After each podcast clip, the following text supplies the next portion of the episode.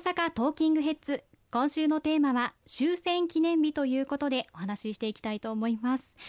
まずは終戦記念日での街頭演説大阪府本部としてヨドバシ前で行われましたね。はい。あの大阪府本部所属議員200名以上いますけれどもその代表メンバーでヨドバシ前で行わせていただいてそしてそれ以外のメンバーそれぞれ各大阪府下全域で街頭演説を行わせていただいて冒頭申し上げましたけれども今回77回目の終戦記念日を迎えるにあたっての犠牲となれた方々に対して慎んで哀悼の意を表するとともにご遺族また今なお深い悲しみの中で過ごされている方々いらっしゃいます。こうした方々に心からのお見舞いを申し上げさせていただきました。かけがえのない命を奪われてそして大きな損害を与えた戦争に対して深い反省の念から再出発した戦後の日本でありますけれども戦前の軍国主義の過ちを決して繰り返さないと、ま、そういった強い決意のもと毎年毎年この日を迎えさせていただいております。また合わせて世界の平和に対する貢献を日本が一層努力をしていくこと。また日本を取り巻く安全保障環境も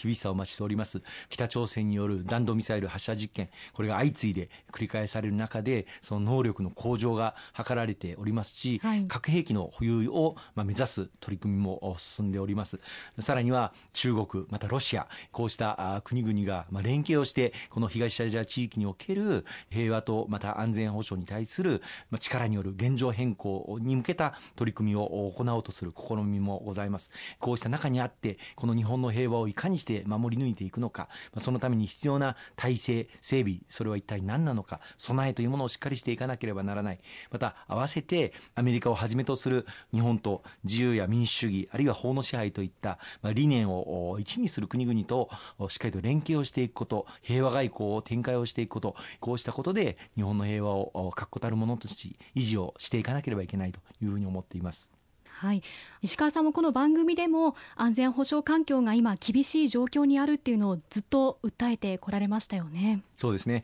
あの忘れもしませんが2009年に政権交代があり3年3か月の民主党政権が生まれました、はい、まあ、この間日本の政治が大混乱しておりましてその混乱の中で日本の安全保障環境というのも一気に、えー、厳しさを増したというふうに思っています、まあ、当時沖縄における普天間基地の移設をめぐって瞑想に次ぐ瞑想を続けて、まあ、最低でも県外というようなことをおっしゃる、まあ、沖縄の県外に普天間基地を移設すればいいじゃないかという無責任なことを言う政治家もおりました。でその後二転三転した挙句もともとの計画通り辺野古沖に移設をするということを、まあ、民主党政権でも決めたわけですけれどもその間アメリカとの間の不信というものが非常に強まりました。最大の、まあ、同盟国であるアメリカとの信用があ傷ついてしまったということは日本の平和と安全を守るその骨格に傷がついてしまったということです、まあ、それに気を一とするように韓国の大統領が竹島を訪問する。またロシアの大統領が北方領土を訪問する。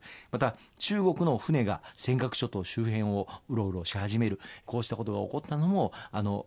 2009年からの民主党政権3年3か月の間に起こり始めました。その後2012年に再び自公連立政権築いていただきましたけれども失われた日本の安全保障環境これを元通りにするというのは並大抵の努力ではない。その中で平和安全法制を制定して日米の信頼関係を強固なものにする取り組みとかまた日本の防衛にあたる自衛隊の装備品あるいは防衛省の予算こうしたものを充実してくるとかこういったことを強めてまいりましたしまた外交力を強化をして日本で2019年には G20 大阪サミットを開催をしましたけれどもその時はアメリカ中国ロシアをはじめとする各国の首脳をこの大阪の地に来ていただいて共に国際社会のさまざまな課題について一緒にテーブルについて話し合うというそういった平和外交の取り組みも強化をしてくることができたというふうに思っております決して予断を許すことができない厳しい日本を取り巻く安全保障環境が続いておりますけれども今後ともそうした備えを万全にしていくということとそれから平和外交の取り組み歩みをさらに強化をしていく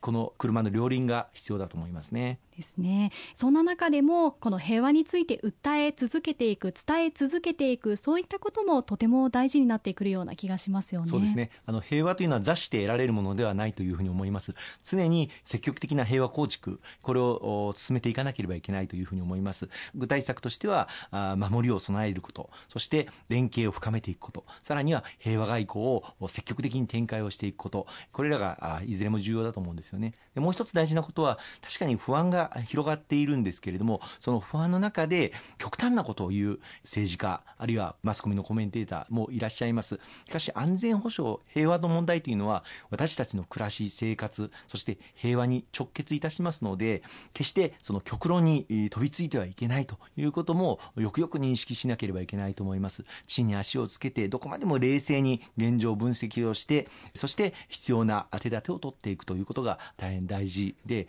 ともすると、まあ、力強いことを言うあるいは極端なことを言うそのことでマスコミ受けを狙ったりとか、はい、あるいは国民受けを狙ったりとかあるいは選挙になるとそういったことを言うことで関心を得たりとかしようとする方もいらっしゃるんですが、はい、そういった極端な議論とは間を空けて地に足をつけて冷静な議論をしていかなければいけないと思うんですよね。特に、まあ、ロシアによるウクライナ侵略が起こってからその例えばその極端な例で言いますとね日本が核兵器を保有すべきだとかあるいは日本がアメリカの核兵器を共有をして一緒に使えるようにすべきだとか、まあ、そういった議論も一部の政治家政党の中でありました。しかし国際社会全体の中で日本の位置づけというのは何かというと唯一の戦争被爆国唯一世界中の中で原爆を落とされた。そしてそれによって何十万人という無実の人々が一瞬にして命を失われた。その国としてやはり核兵器のない世界を築いていくその使命と責任があるというふうに思いますしまたその取り組みを進めてきたからこそ世界中の国々から信頼を勝ち得てくることができたというふうに思っております。その日本があ例えば核兵器を保有していこうあるいは核兵器を共有していこうといったような議論を進めるとどういうことになるかというとそれこそ世界各地で我も我もと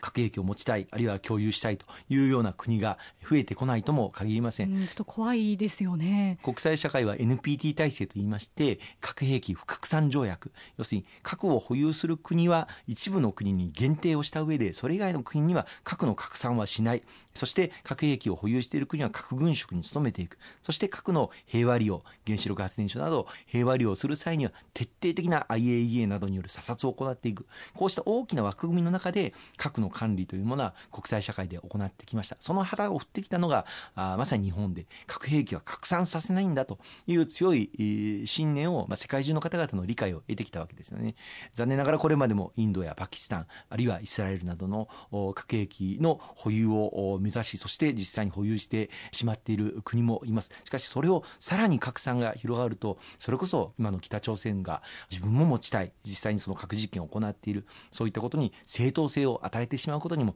直結をしてしまいますし、はい、日本の安全保障にも全く資するものではないというふうに私は思います。そうですよね。日本が主導して平和の世の中を作っていくことこれがすごく大事なんじゃないかなというふうに思いますね、はい、どこまでも平和と安全保障この議論というのは冷静に現状を分析をしてそして政局のような対立にすべきようなテーマでは全くないということをあのお訴えをさせていただきたいと思います、はい、ありがとうございます。後半も引き続きお伝えしていきます